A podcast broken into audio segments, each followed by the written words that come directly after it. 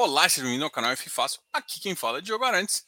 E hoje a gente está mais um fechamento do, do iFix. E hoje fechamento é aquele fechamento de quarta-feira para tirar dúvidas e para conversar com vocês, meus queridos. E hoje eu vou começar com um desafio, tá? Uh, todo mundo sabe aqui que a gente vai participar de um desafio, um desafio muito legal. Né? Primeiro eu vou explicar o desafio, depois a gente vai conversar, tá? Uh, o desafio vai ser o seguinte: o desafio uh, foi proposto pela Mau, Mauá, ela chamou alguns especialistas imobiliários e vai montar uma carteira. Só tem um segredo. Essa carteira vai ser, vai ser contabilizada apenas do dia 8 de agosto a, até o dia 20 de dezembro. E no dia 20 de dezembro, quem estiver ganhando faz isso, né? O que, que eu fiz como brincadeira ali dentro do Close Friends? Eu vou estimular isso aqui até para ver que, qual que é a opinião de vocês. E qual que é a sacada disso? Eles chamam outras pessoas, as pessoas vão escolher, são cinco ativos. Eu não vou falar meus cinco ativos aqui, tá? Mas eu vou, vou dar uma dica de dois ativos aqui, que não, não é exatamente um é excludente de outro, é um ou outro que pode estar na carteira, tá? É, e o motivo da gente estar tá falando isso aqui é o seguinte: então você vai ter que escolher cinco ativos, dois são. Tem que ser no mínimo dois tijolos, no mínimo dois, uh, dois de papel, não pode ser fundos da Mauá, né? E na, no dia 3 de agosto, a gente vai defender a tese. A gente vai defender, falar, olha, o ativo é esse por conta disso e disso, disso. A primeira coisa que eu quero te falar, é, eu acho muito, muito interessante falar. Então você constrói. Não, então, Diogo, na hora que você construir a carteira, você tem que lembrar, e assim, isso é contrassenso. Tá? É contrassenso, porque essa carteira que eu vou escolher, ela não é uma carteira de longo prazo. Você concorda? Porque ela tem um prazo de entrada um prazo de saída. É claro que eu tenho que escolher bons ativos, porque dependendo disso. E outra, eu tenho que fazer visão estratégica. Tá? Então, é, eu acho que vale muito a pena vocês participarem dessa live também. Essa live vai ser uma live dia 3. Se você não puder comparecer lá no XP Expert, a gente vai estar tá lá fazendo um podcast junto com a, vai ser podcast e vídeo junto com a galera da Mauá, é, no stand lá deles. Porém, a, a grande sacada que eu quero passar para vocês é que quando a gente tem esse desafio ah, qual que é a minha cabeça de, de consultor, de investidor? É, eu posso simplesmente falar assim, Diogo, eu vou escolher os melhores ativos. E a resposta, por mais que seja, uh, obviamente, a resposta não é errada, mas o que, que, eu tenho que pensar? Eu tenho que pensar em ativos bons, sim, mas eu tenho que pensar em ativos com upside nesse, nesse segundo semestre. Eu tenho que pensar em ativos que o retorno vai ser bom nesse segundo semestre. Porque é isso que vai definir minha carteira. Porque não é uma carteira aqui. Tipo, eu não estou pensando em investir aqui para o longo prazo. Eu tenho um prazo definido. Então, basicamente, é claro que eu não vou escolher ativos muito loucos, é óbvio, mas eu tenho alguns ativos que eu tenho em mente, né? E aí eu fiz um desafio lá no, no Close Friends, uh, até como brincadeira, e eu vou estender para vocês. Vocês é minha segunda casa aqui, né? A primeira casa é o Close Friends, né? E aí uh, a gente colocou dois, dois desses ativos para decidir. Um desses ativos chama-se VCRI e outro AFHI. Tá? Cada um com um motivo, cada um com uma estratégia diferente, mas ou seja, não é, ou seja, é um excludente do outro. Se você pudesse escolher entre VCRI ou AFHI, uh, qual você escolheria? Lembrando, não é para o longo prazo, é para 20 de dezembro. Qual que você acha que a partir do dia. E outro, começa dia 8. Você não sabe o que vai acontecer daqui até o ativo lá. Começa dia 8 e termina dia 20. Essa é a premissa. O que você faria? Tá? De, aí assim, vamos começar assim. Fale de, entre esses dois ativos. Qual você escolheria? É claro que tem uma ou outra, a gente está montando uma estratégia, a gente pensa em várias coisas, é, mas é, é, é assim. E eu queria escutar a opinião, até porque assim, a gente está conversando há bastante tempo, né? A gente, eu não sei, a maioria das pessoas aqui que eu vejo, o meu canal cresce, acho uma velocidade relativamente lenta. Mas é importante, porque eu acho que vocês estão junto comigo e assim, a gente é bem engajado, então significa que vocês estão entendendo a minha cabeça. E a, essa pergunta aqui é muito legal, porque assim, não é simplesmente qual desses dois ativos eu vou escolher. É qual desses dois ativos eu vou escolher e por quê. E eu quero que você escreva nos comentários, que eu vou dar uma olhada? Isso, isso aí. Por que, que eu estou falando muito bem essas regras? Porque todo mundo, quando vai fazer uma estratégia, você tem que entender bem o jogo. E isso é muito importante, principalmente assim. Vamos supor que você queira ser consultor. Você queira vir trabalhar com a gente no FIFácil. Tá? Vamos supor que você queira ser consultor. Cara, cada cliente vai ter um objetivo. E se cada um tem um objetivo, não adianta você simplesmente fechar o. Por isso que quando alguém me pergunta, Diogo, qual que é o melhor fundo? Assim, minha cabeça com as notas. Ah, não existe melhor fundo. O que existe é a melhor estratégia para o dado momento. E aí que entra, beleza, a gente tá. Tem melhor fundo? Não. Mas o que, que eu quero nesse período? Eu quero um retorno adequado. E o que, que eu tenho que fazer para ter esse retorno adequado? É essas perguntas que você tem que se fazer. É essa pergunta que o consultor se faz quando vai definir uma carteira, que o analista se faz quando vai fazer. O analista ele, ele, ele faz uma carteira de forma mais genérica, porque ele está escrevendo ali uma, uma tese e a pessoa pode ler e dar um, dar um fundamento. O consultor não. O consultor ainda consegue fazer um pouquinho mais especializado, mas ele fala para um, um por vez. Né? Esse, se a gente fosse escolher um dos defeitos de ser consultor, seria esse que você consegue atrair só um por vez. Mas beleza, tirando isso, é, o importante é vocês entenderem que é o seguinte: tem ativos que a gente acha que é muito bom. E por que não colocar eles? É isso que, que às vezes faz. Porque às vezes você. Por isso que eu, o que a gente gosta no Close Friends é porque a gente tem estratégias de longo prazo, estratégias de médio prazo e estratégias de curto prazo. Cada uma das estratégias apresenta um risco e apresenta um ganho, que a gente vai chamar de retorno, TIR. E é isso que importa. Nesse caso, eu tenho praticamente um período de seis meses, não é exatamente seis meses, que começa em agosto, não em julho, uh, mas eu tenho um período de cinco meses, então, para ter esse retorno. Então eu tenho que pensar em vários fatores. Esse ativo vai entrar em emissão, a emissão para papel trava o preço, para tijolo também, mas vai, vai ser mais difícil é, o ativo já tem quanto de upside ele tem, quanto de downside ele tem, ou seja, ele pode cair tanto, porque isso vai prejudicar também toda a minha carteira, tá? Então, ah, o que eu gosto, o, o que eu acho que vai ser respondido lá na, na, na live é justamente essa visão, porque muita gente acha que copiar um que, sei lá, a gente vê muito influenciador, eu vou, eu vou usar a palavra influenciador, não analista, porque analistas são sérios, e eu estimo que todos os consultores são sérios, né? Vou, vou puxar. Agora, tem muito influenciador que faz, fala muita coisa, fala de carteira, fala disso, fala daquilo. E, cara, é um erro absurdo.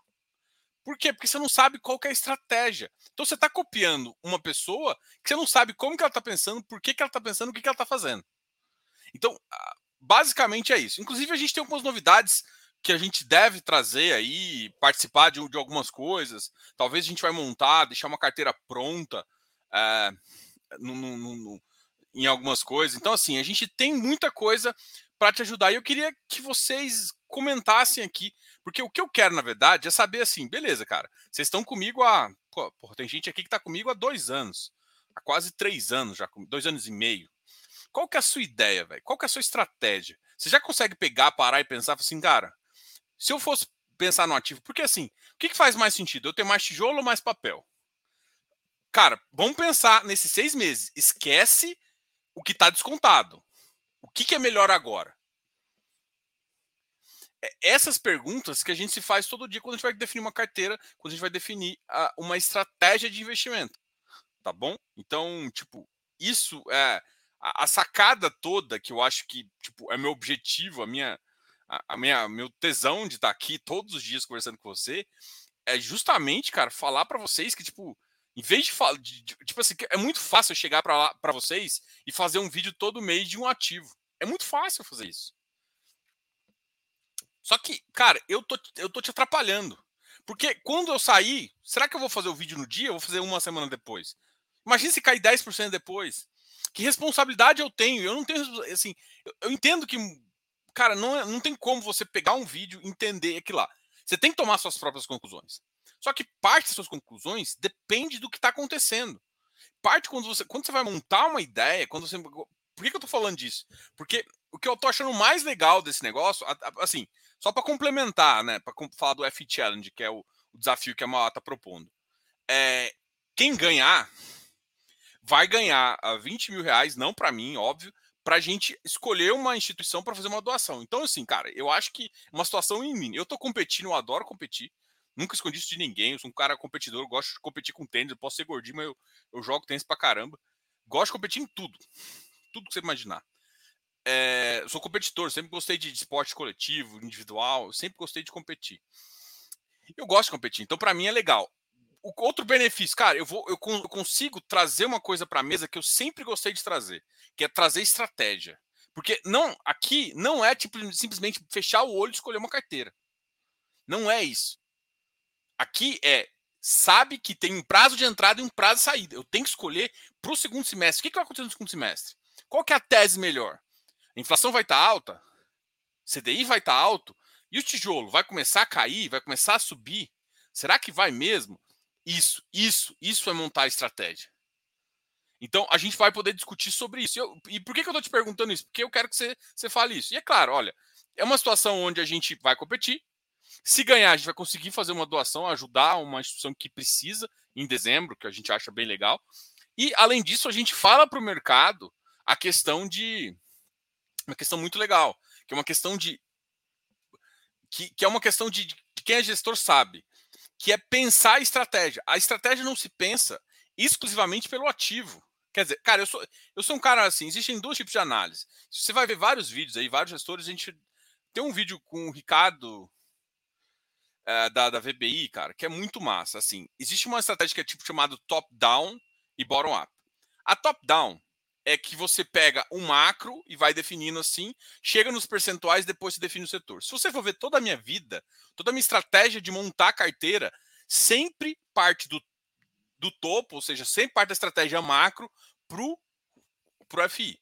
Só que existe sim, gente, e aí não pode negar, e tem muita gente faz isso, inclusive em ações é muito comum se fazer isso, que o cara que consegue identificar, é, principalmente cara de small caps, o cara consegue identificar é, distorção ali e ele monta o portfólio a partir das distorções dos ativos. Esse cara, ele não está preocupado com.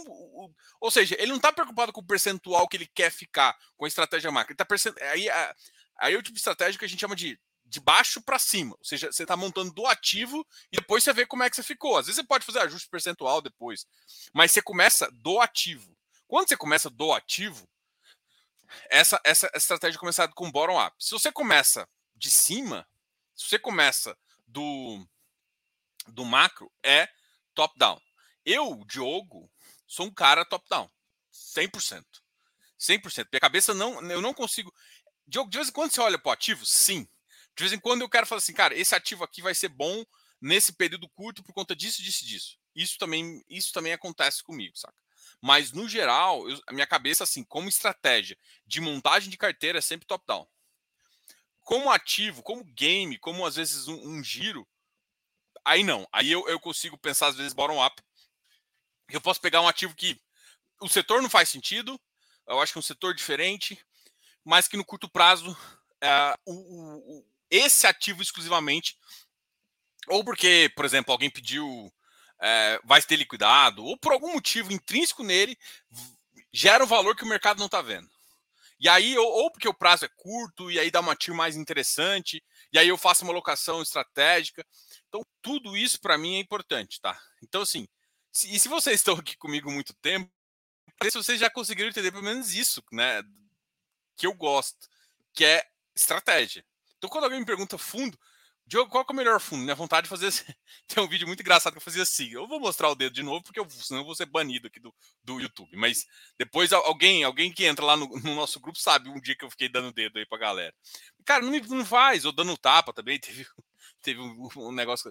Não importa, não é. Não existe melhor ativo em si. Existe melhor estratégia. Então, se quando você parar de pensar no melhor ativo, pensar na melhor estratégia, você consegue montar uma carteira. E aí você sabe quanto você precisar de médio, curto e até longo prazo também, que talvez seja o melhor foco, né? Mas bom, quero saber que vocês estão. Como é que vocês estão aprendendo isso aqui, né? Ou vocês estão usando isso aqui só para me zoar, igual a Deide, né? O que, que eu fiz? Eu fiz alguma coisa aqui, nem sei o que fiz. Bora lá. Nem vou falar com você mais, Deide. A Deide agora virou quase o nosso. Nossa garota propaganda. André Silva, grande Deide aí, ó. Francisco Carneiro, Romário, nome de campeão esse aqui. Batista, e aí, Batista? Gustavo Rangel. Deixem o like, galera. Boa, sempre lembrar.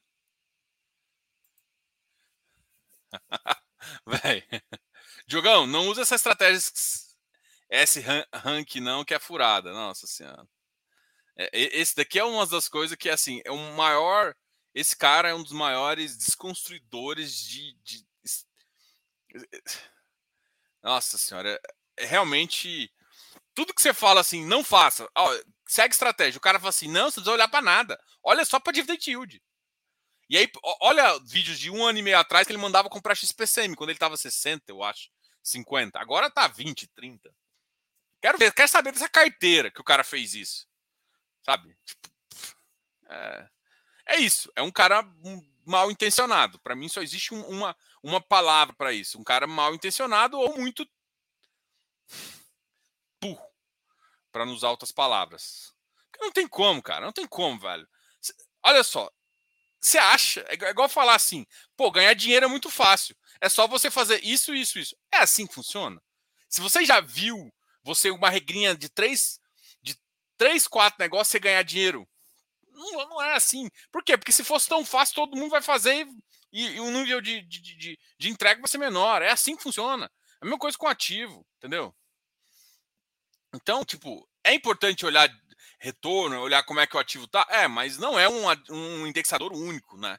Pelo amor de Deus. Bom, hoje é dia de dúvida, né? Então vocês senta o dedo aí, faz pergunta, senão a gente vai falar. E a pergunta hoje foi, a pergunta não, na verdade, o Fed está de brinca. o Fed está de brincadeira. Foi uma pergunta. E na verdade, até no, no, no Instagram eu já coloquei um não. O Fed não está para brincadeira, né? Foi, foi, foi, foi justamente para chamar a atenção mesmo uh, esse, esse, essa questão. Hoje o Fed sobe 75. É, a gente tinha visto há uma semana atrás que estava todo mundo pensando em 1%, então todo mundo comemorou o ponto 75. E o Fed vai falar assim: olha, eu vou analisar reunião a reunião. Enquanto isso, e é isso que acontece no negócio. Cara, depois que o Fed falou isso, o dólar plup, despencou, tá batendo 5,25. E o dólar e o Ibovespa subiu 1,67%, chegando a 101,68. Ou seja, o mercado animou. Inclusive, a gente pode pensar aí que com esse cenário, se esse é um cenário assim, a gente pode ver dólares, inclusive, mais baixo, inclusive. E aí, isso ser bem otimista para o Brasil, fazendo com que o Banco Central, depois dessa subida de 0,5, que vai vir com certeza, uh, já chegue num, patamar de 3,5 e pare. Né? Então, assim, é um cenário que a gente pesa. A mesma questão, eu acredito que o que o Fed falou, que é vamos tomar reunião, uma decisão, reunião a reunião, eu acho que o Banco Central aqui vai tomar também porque vai ter muitos meses de deflação, vai ter muitas uh, definições assim. E outra, ele pode simplesmente chegar e falar assim: mexe mais ponto 5, não faz nada no próximo, porque vai ter esse, essa deflação e ele pode aguardar um pouquinho. E aí, no, na, na, na, acho que na última reunião do ano, agora ele tem agosto, não, não, na penúltima reunião do ano, ele, ele faz um pequeno ajuste ali para onde ele acha que fazer, assim, com mais informações. Então, assim, uh, com esse cenário americano, é, torna mais fácil a vida do Banco Central. Porque com, com, o Banco, com o Banco Central americano empurrando tipo 1%, é muito difícil o Banco Central do Brasil não também ceder a, a essa, a essa alta tão forte. Né? Justamente para tentar compensar e continuar tra traindo dólares, pelo menos para sanar a dívida pública ali.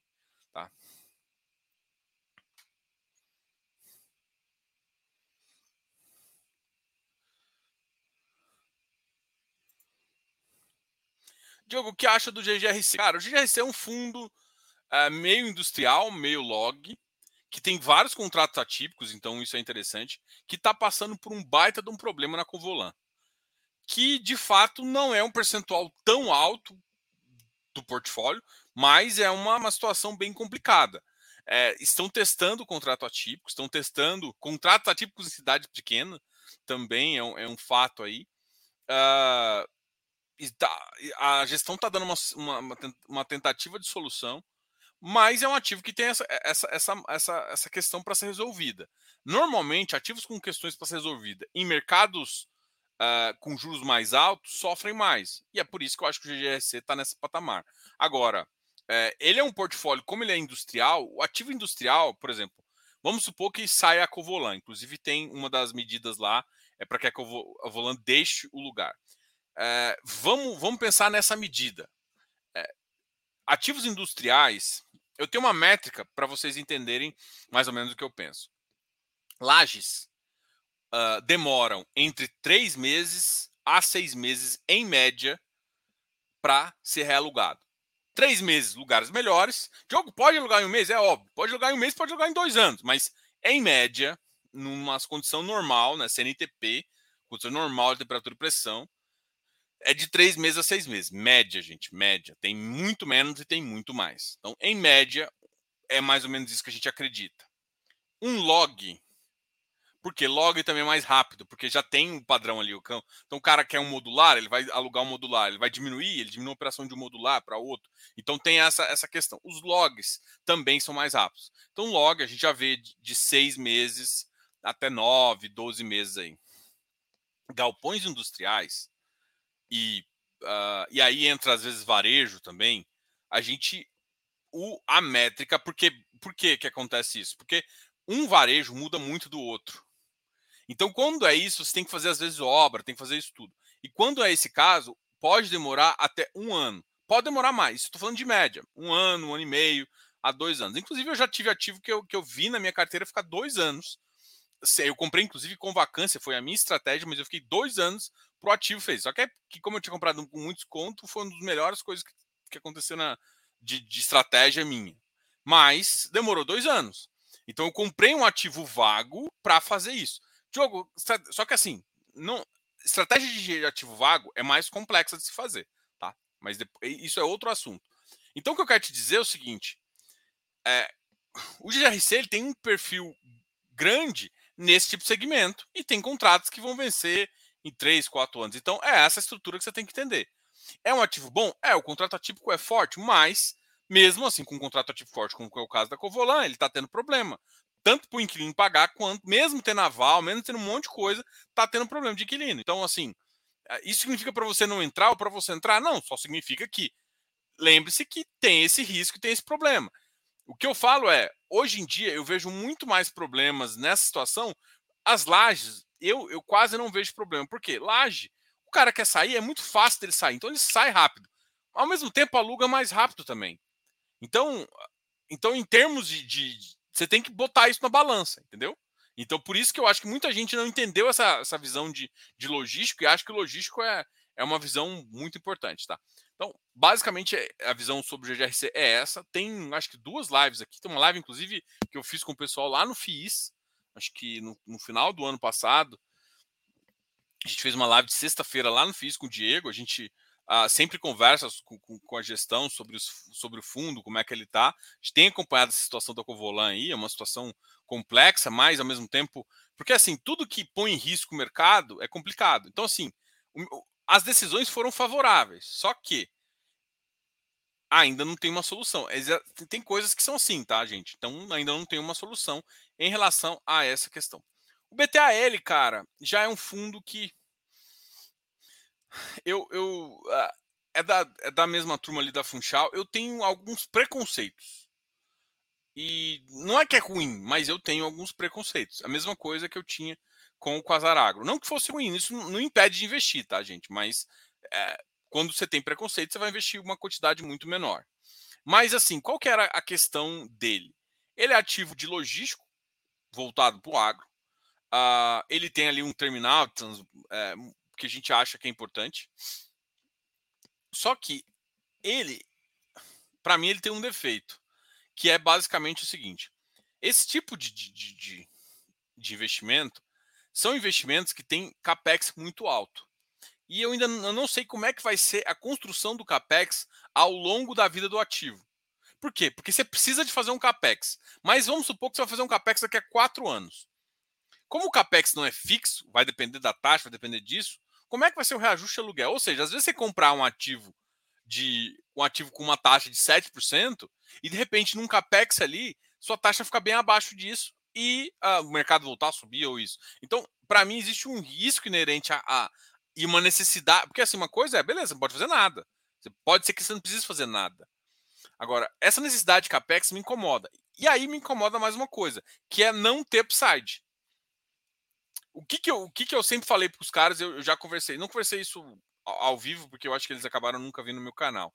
mas eu já conversei por telefone e a sempre minha, minha, minha questão foi o seguinte, cara, é, o que eu queria ver desse fundo era ter um percentual, uh, era ter um percentual de, de faturamento que viesse para mim, como é alguns de varejo. Por quê? Porque aí, se o faturamento aumentasse, ou seja, uma parte fixa e uma parte de faturamento, se o faturamento aumentasse, justamente porque está tendo boom de commodity, eu ganho mais. Quando o faturamento cai em alguns momentos, eu, eu é natural que eu receber menos. Mas assim, eu sempre ficar com esse upside de, de faturamento faria mais sentido para mim. Como eu não tenho upside e eu tenho um risco muito alto, uh, eu, eu ainda tenho receio. Eu já entendi a tese, mas até, até eu ver como é que vai funcionar essa questão dos capex, é uma tese que eu, que eu ainda não não comprei, vamos dizer assim, não comprei a ideia, eu ainda fico com receio. Inclusive, se você for olhar isso, isso está muito bem descrito na, na, visão do Quasaragro, em outros fundos assim. Então, e tirando também que aí agora é um preconceito, aí é um preconceito total, né? tirando também que o BTG depois da lambança com o Betra ali, não sei, deu uma se, se, se, queimou bastante, então não sei, né? Diogo não tem nada a ver, né? Mais ou menos, mesmo time agro, né? O agro é o mesmo time, assim. Não sei. Não sei.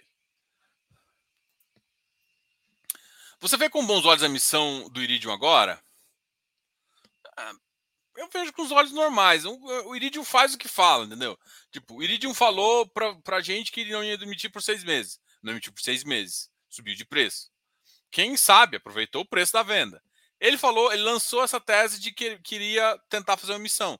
Cara, ele ficou dando sopa a 105, 104. Não quis vender, não fiz. Então, assim, acho que o preço vai cair até a emissão? Sim, vai cair até a emissão. Para mim, vai gerar a opção tanto no secundário quanto no primário.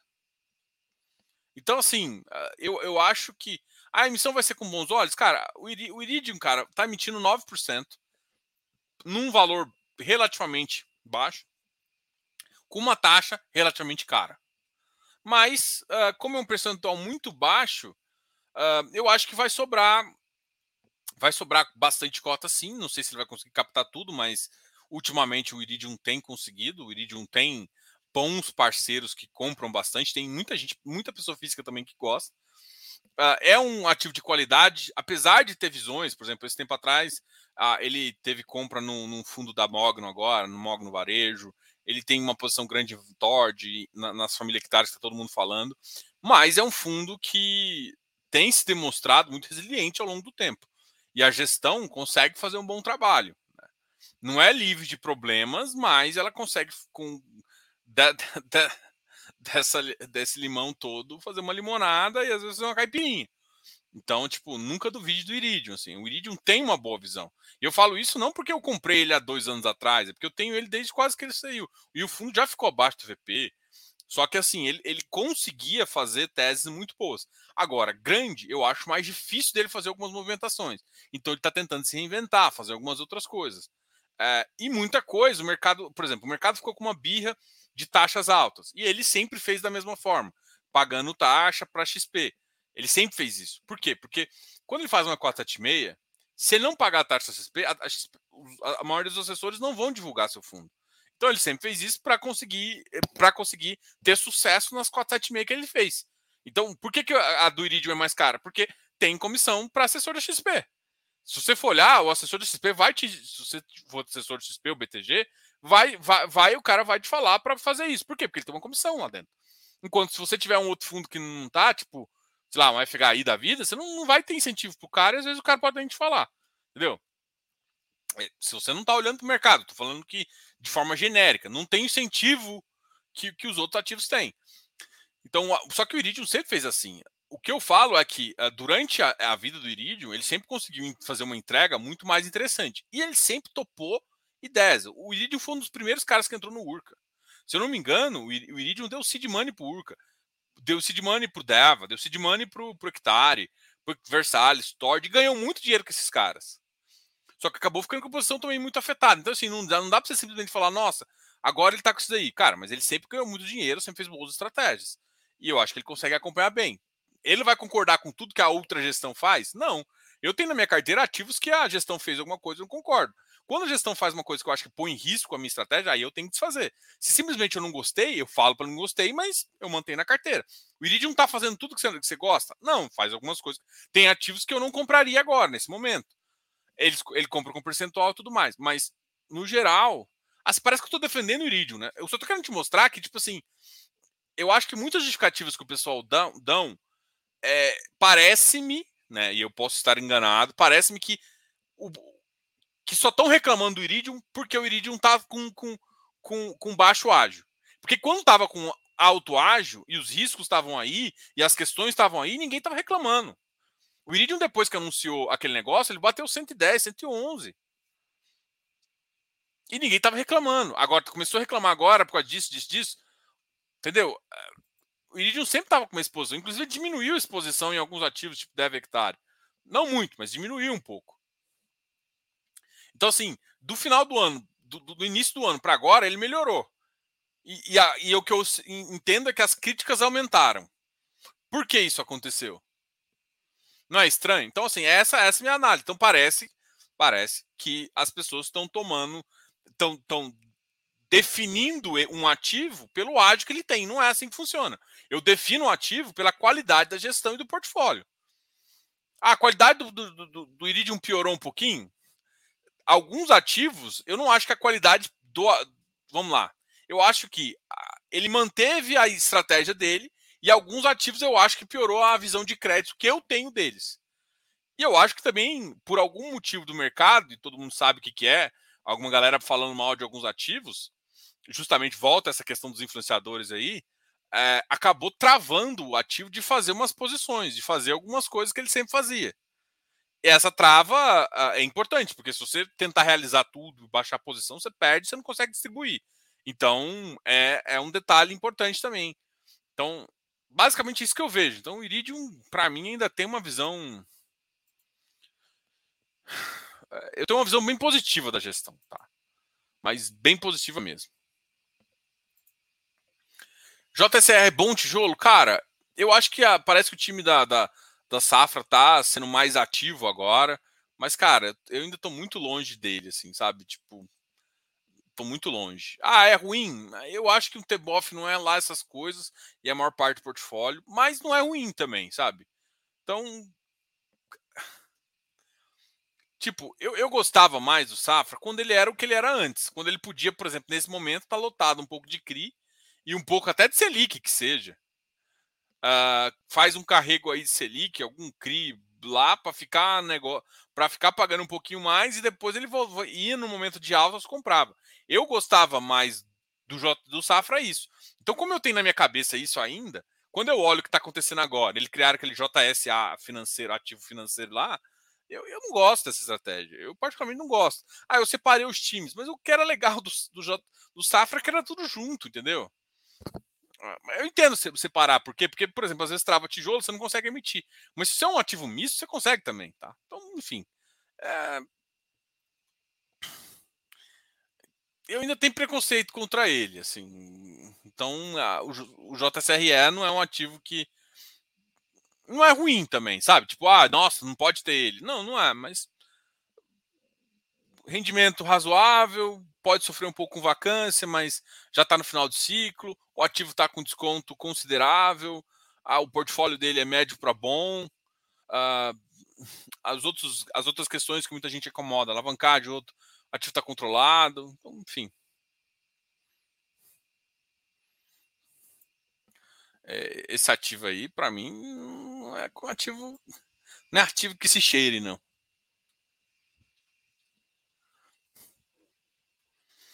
Cara, olha só, esse aqui me incomoda, Cleitão, quando você fala isso aqui, ó. Isso aqui dói meu coração quando alguém fala isso.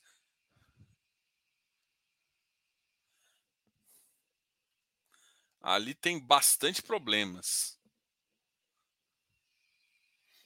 Nem dividendo paga mais. É, assim, tem que olhar o portfólio. Aqui não tem pergunta de portfólio. O portfólio é bem complicado. Como você vê o impacto dos dividendos menores a curto prazo em FIIs pequenos?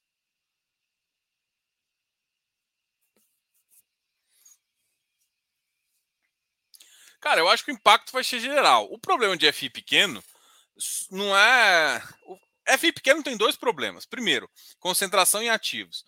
A concentração de ativos pode machucar um ativo pequeno. Segunda coisa, ativos pequenos têm um outro defeito, que é liquidez.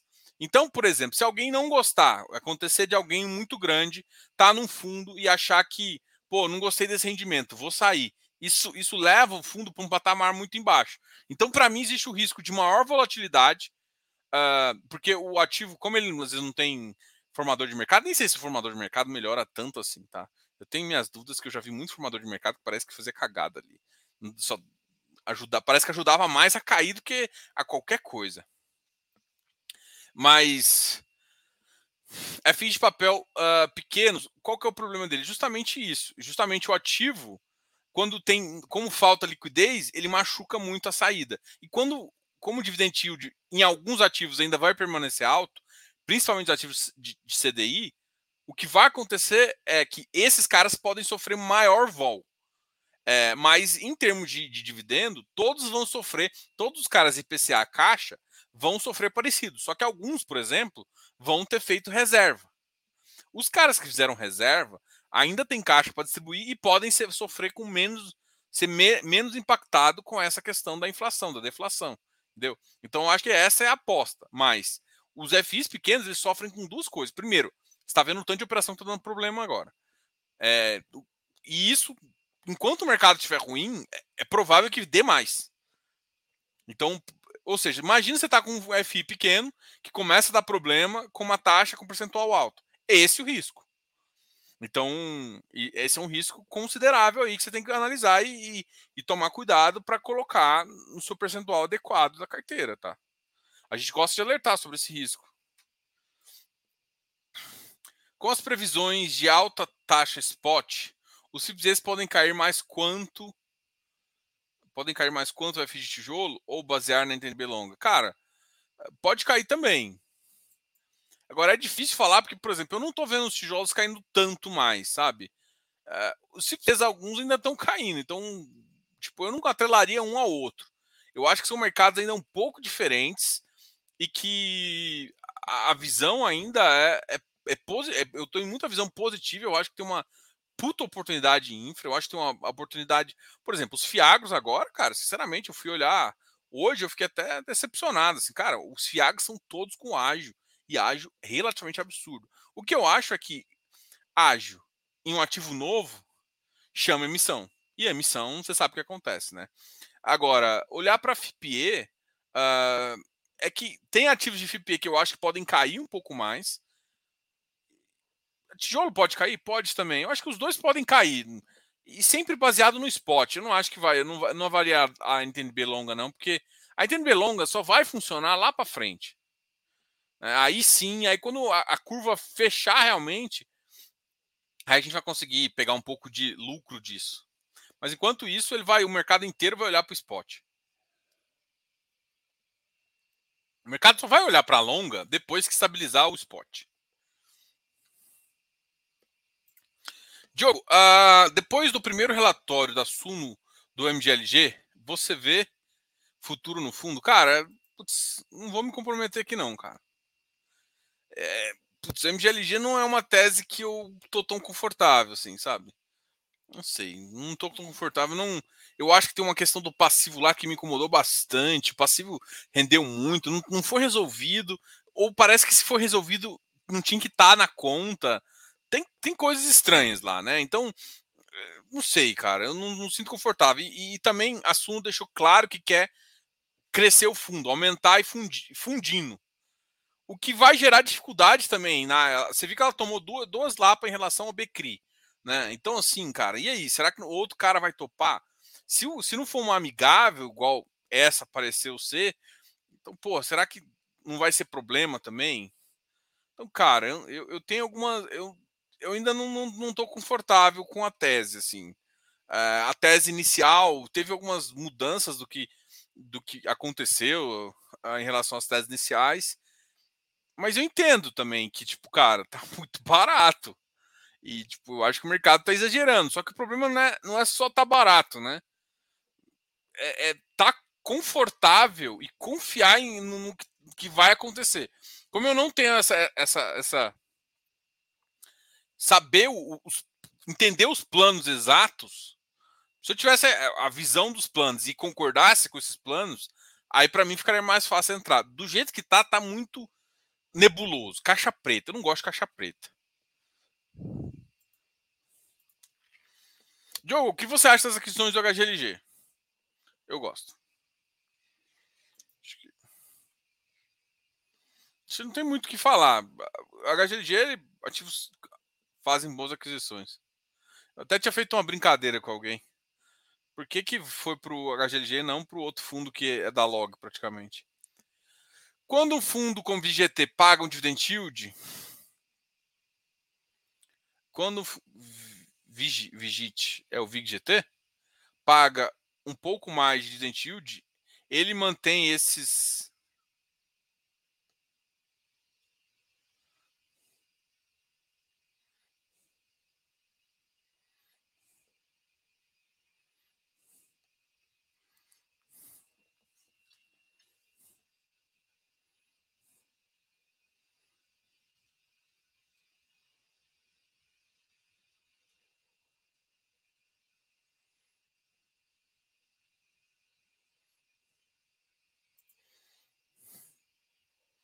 Cara, não entendi essa pergunta. Porque Vi, o, o Vigit é o VIGGT? Porque é VIGT, não VGT. Paga um pouco mais de dividend yield. Primeiro que ele não paga mensal, ou ele paga mantém esse 007. Isso aqui tá parecendo VCRI, será? Qual ativo que é esse, cara? Tem que explicar isso aqui. Isso aqui não ficou boa pergunta, não. Não consegui entender qual ativo que é. Porque me lembra o VGT, mas o VGT paga na faixa de 2,50. 2,25. Deve pagar 2,50. Uh, Cleidson. O longo prazo, 18%, 18% para o longo prazo, 8% tijolos, mais líquidos com gestores bem avaliados, 22% CDI, 100% IPCA, comprar o desconto na temporada. Boa. Gustavo Faria, boa noite. Edson, é a minha maior posição na carteira. Gosto muito da gestão, embora me incomode a quantidade atual de FIs da carteira dele. Cara, Edson, você falou tudo que eu penso.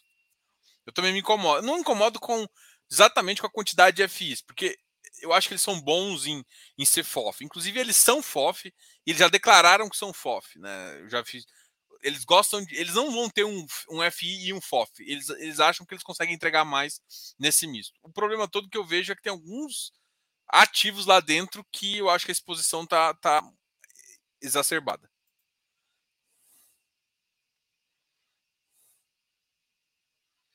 se a arrecadação não terá mais. Não, vai ter mais dificuldade. Eu acho que vai ter mais dificuldade. E eu não sei se vai ser tão. Uh, assim, vamos lá. É que é que é complicado falar de estratégia de investimento aqui, porque é, é complicado. Mas vamos lá. O Iridium, normalmente, cara, a, a, gente tem uma. A gente montou uma estratégia do Iridium. Tá? O Iridium, a gente montou uma estratégia. E às vezes, a retomada ou a recompra do, do, do Iridium pode não ser exclusivamente no primário. Você pode usar o secundário também.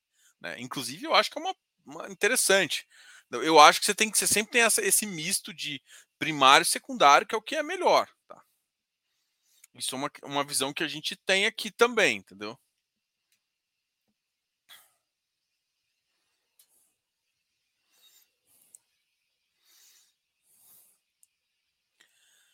Apenas queria entender se a arrecadação não terá mais subção de cotas e, consequentemente, redução do patrimônio. Cara, eu acho que a redução do patrimônio, parte da redução do patrimônio, é, é por conta do próprio VP do ativo que está caindo, por conta da.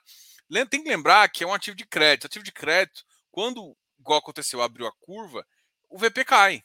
Mas tem umas coisinhas em relação à emissão que a gente pode criticar. Vai, pode acontecer uma doação ali, alguma coisa? Pode. Mas, primeiro, 9%. 9% é muito pequeno para impactar grande. Então, assim, a vantagem do, do, do Iridium é que tudo impacta pouco. Diogo, 2,81 impacta? Cara, é do... vamos, vamos pensar no, nas cotas do fundo. Vamos pensar você como cotista. Se você comprar 9%, só 9% e pagar para fazer isso, quanto que de dividend yield é em relação a isso? Faz a conta. É pouco. Se você pegar o 9% disso, você vai ver que é muito pouco é, perante o seu patrimônio todo, né? Então, começa a impactar menos. Outra coisa, essa questão de VP que a gente sempre fala impacta menos. Menos emissão também impacta menos. Então, assim, eu, eu não vejo tanto problema, assim. Eu me, me, assim, me incomoda algumas coisas. Eu acho que poderia ser mais barato, mas dado as circunstâncias, sei lá, eu sou neutro nesse, né, nesse caso aqui. Mas assim, não significa que vai entrar, né? Significa que você pode traçar uma estratégia para escolher onde é melhor.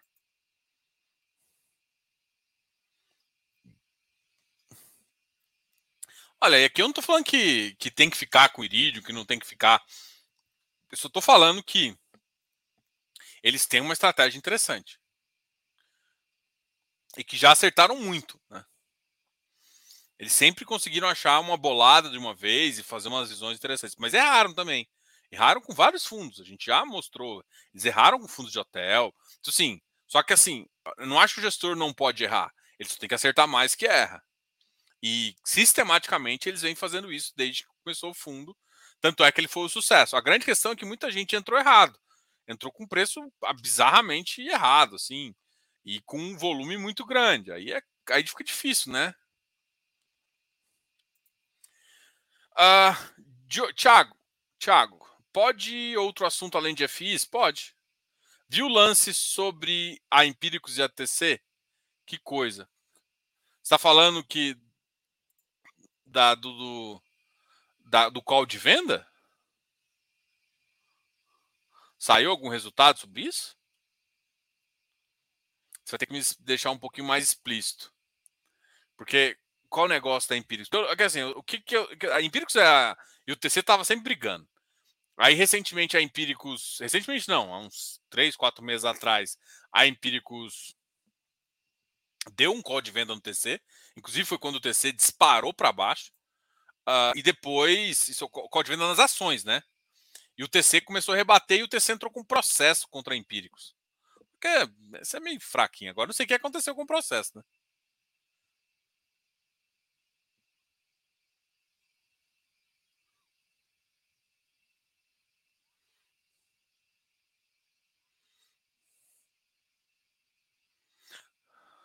Ah.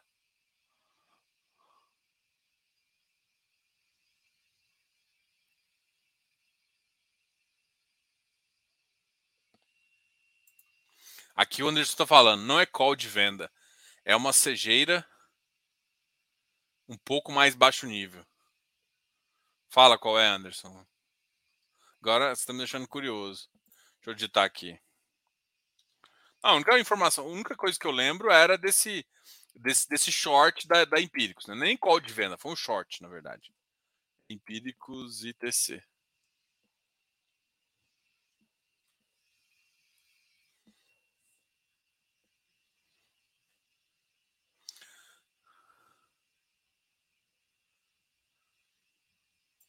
Ah, tem um videozinho que estava rolando?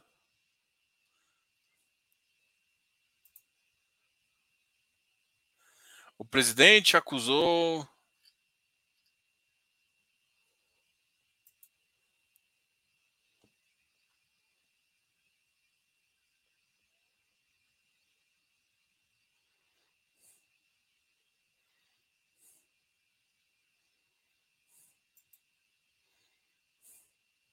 Pô, não viu o videozinho? Você viu o videozinho?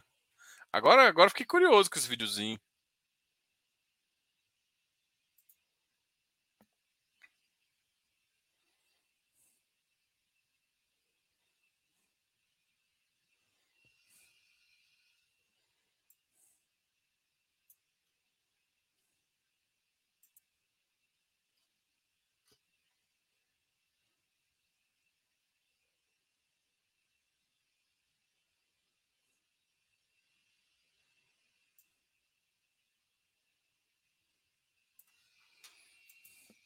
Não, não vi o videozinho, não, pessoal. Não vi.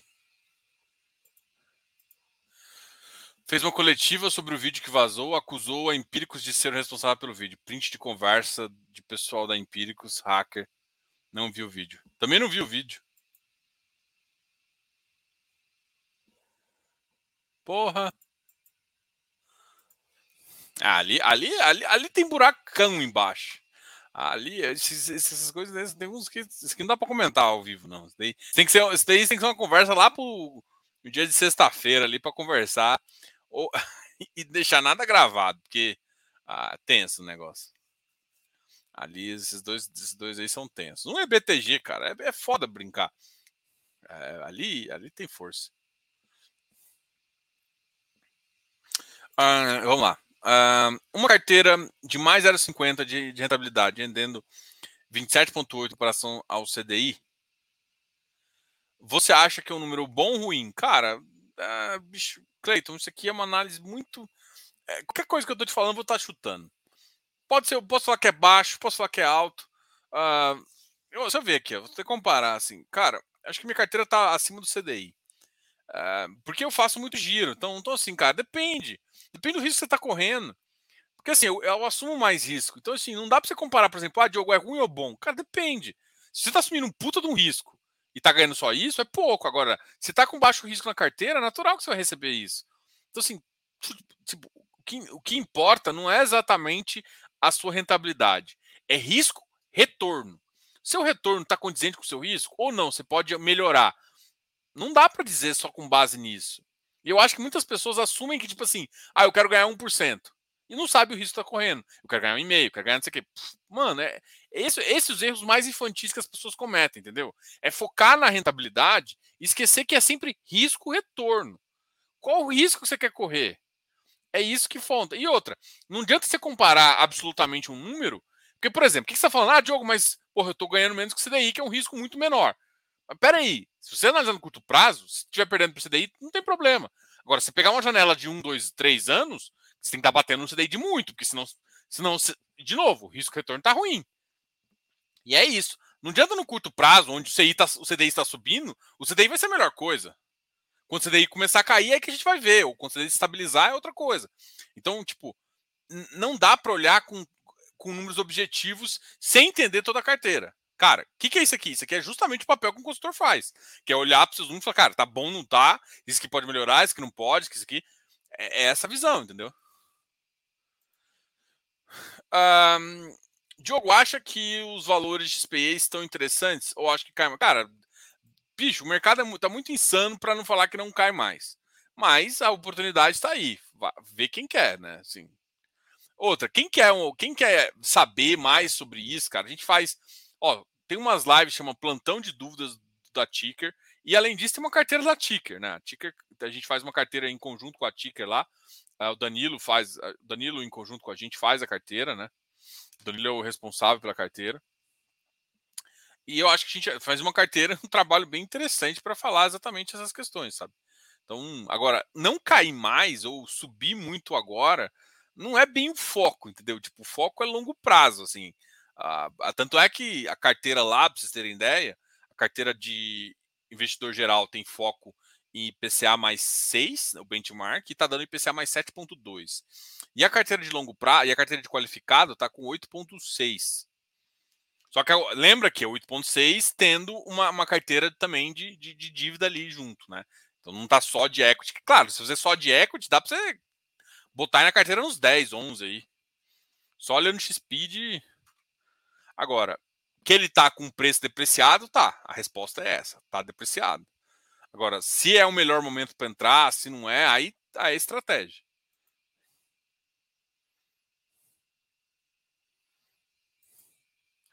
Sempre pode cair, sempre pode subir. Cravar ou não, né? Isso é.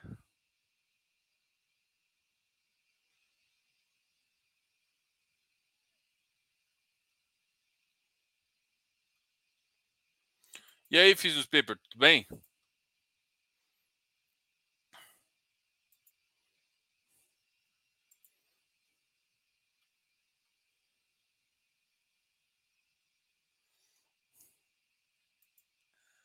Uh, entrei no mundo dos investimentos de FIs há uma semana, tentando entender do que vocês estão falando.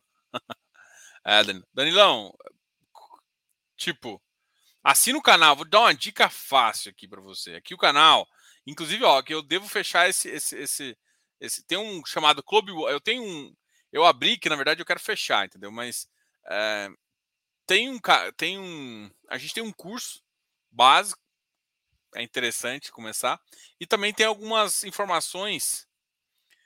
É, tem aqui o canal, ele tem dois níveis de de afiliação, de membership. Um é o Club, Club One, que você tem direito a algum, alguns vários vídeos aqui. Uh, e aí, inclusive, tem algumas informações bem legais, entendeu? de tier, de várias coisas que eu acho bem interessantes.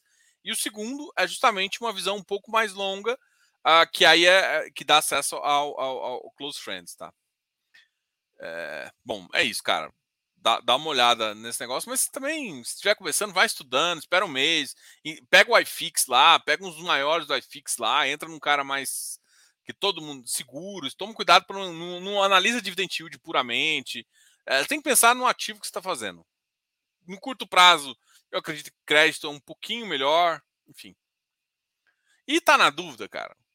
Se tiver um capital interessante, faz uma consultoria. Se não dá, vai, vai, vai pensando, vai planejando, vai estudando na, na, lá e o momento entra e calha de você começar. Pode começar investindo uma, duas cotas ali, porque quando você errar, você vai errar pequeno ainda. Paulo Guedes comunista. Vai rolar uma promoção para Only, cara, é, não é OnlyFans, velho. Não é OnlyFans, velho. É Close Friends, velho. Pelo amor de Deus, Only, OnlyFans, velho, é um negócio que, que, que, que é de, de, de, de nem, nem, nem pode falar isso aqui. Mas a gente não tem OnlyFans, não, cara. A gente tem Close Friends. Pela... Já oh, onde que eu vou entrar no seu OnlyFans? Não vai entrar no meu OnlyFans, não, rapaz. O cara quer ver meu OnlyFans, olha só. Que intimidade é essa? Tá, mas basicamente, cara, pessoal, é o seguinte: é, o, CF ele tá em promoção. Cara, o CF anual custa 360 reais. No GDI tá por enquanto 330. É que vai passar uma leva agora grande de reassinaturas. E aí eu deixei esse preço. Eu era para ter fechado no começo do mês, mas eu deixei até esse mês. E a gente vai. É, o preço é 360.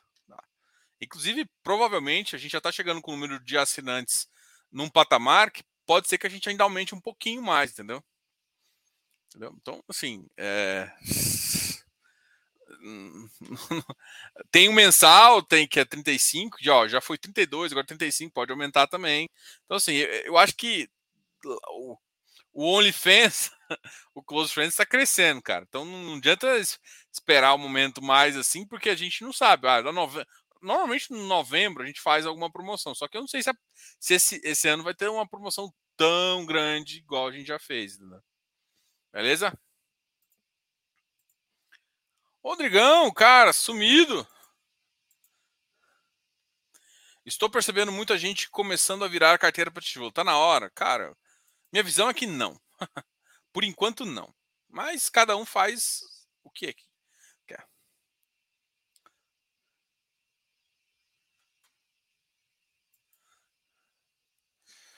bom, é isso, galera. Valeu aí pelo, pelos comentários, valeu aí pela conversa.